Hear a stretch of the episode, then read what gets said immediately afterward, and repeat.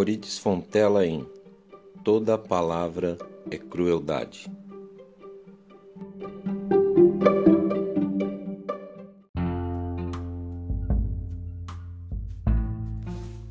Orides de Lourdes Teixeira Fontela, poeta precoce, começa a escrever poemas aos sete anos de idade.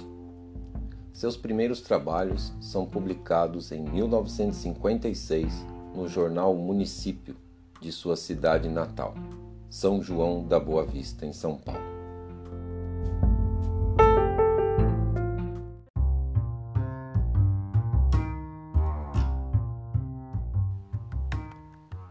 Em 1967, muda-se para São Paulo e ingressa no curso de filosofia da USP. Estreia com o livro de poemas Transposição em 1969. Trabalha como professora primária e bibliotecária em diversas escolas da rede estadual. Recebe o prêmio da Associação Paulista de Críticos de Arte com o livro Teia, que reúne toda a sua obra em 1996.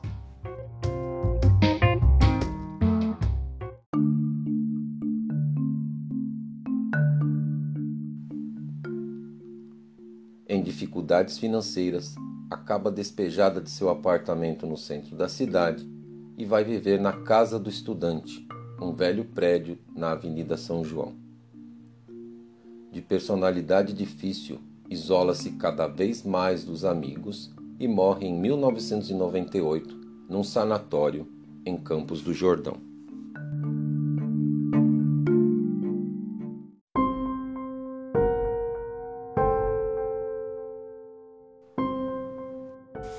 Rosa. Eu assassinei o nome da flor, e a mesma flor, forma complexa, simplifiquei-a no símbolo, mas sem elidir o sangue. Porém, se unicamente a palavra flor, a palavra em si é humanidade, como expressar mais o que é densidade em verbal viva? A ex-rosa o crepúsculo, o horizonte. Eu assassinei a palavra e tenho as mãos vivas em sangue.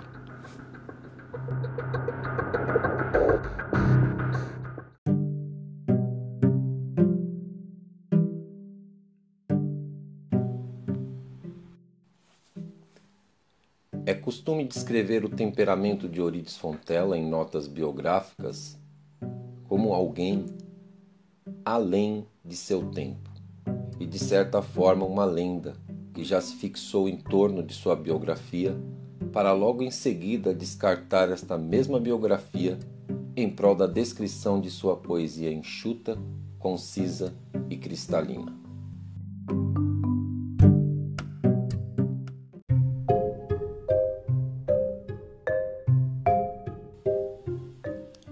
Estes adjetivos fazem sentido em uma descrição da obra da poeta, assim como em seus poemas, a primeira pessoa do singular parece estar consistentemente exilada dos versos. A biografia de Euridice Fontela importa pouco para a avaliação formal de seu trabalho, mas eu tenho a certeza de que haveria outra forma de pensar a conexão entre a obra e a vida da poeta. No caso de Fontela, não estariam ligados a pobreza física e material de Euridice Fontela e seu despojamento estilístico. O próprio desnudamento de sua poesia é consequência de sua vida.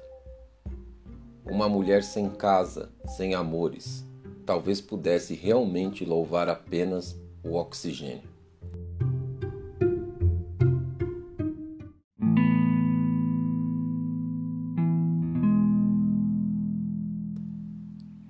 Pobreza, veja bem, de uma poeta que negou o adorno e embelezamento poético até suas últimas consequências e escreveu preferir como trocas um fruto por um ácido, um sol por um sigilo, o oceano por um núcleo, o espaço por uma fuga, a fuga por um silêncio e riquezas por uma nudez.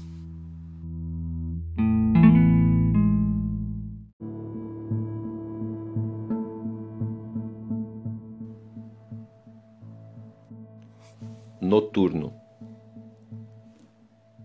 Os que nascem de noite e entre ossos vigiam o fogo, os que olham os astros e oprimidos respiram em cavernas, os que vão viver apesar da escuridão e nos olhos a luz clandestina acendem, os que não sonham, os que nascem de noite, não vieram brincar, seu peito guarda uma só palavra.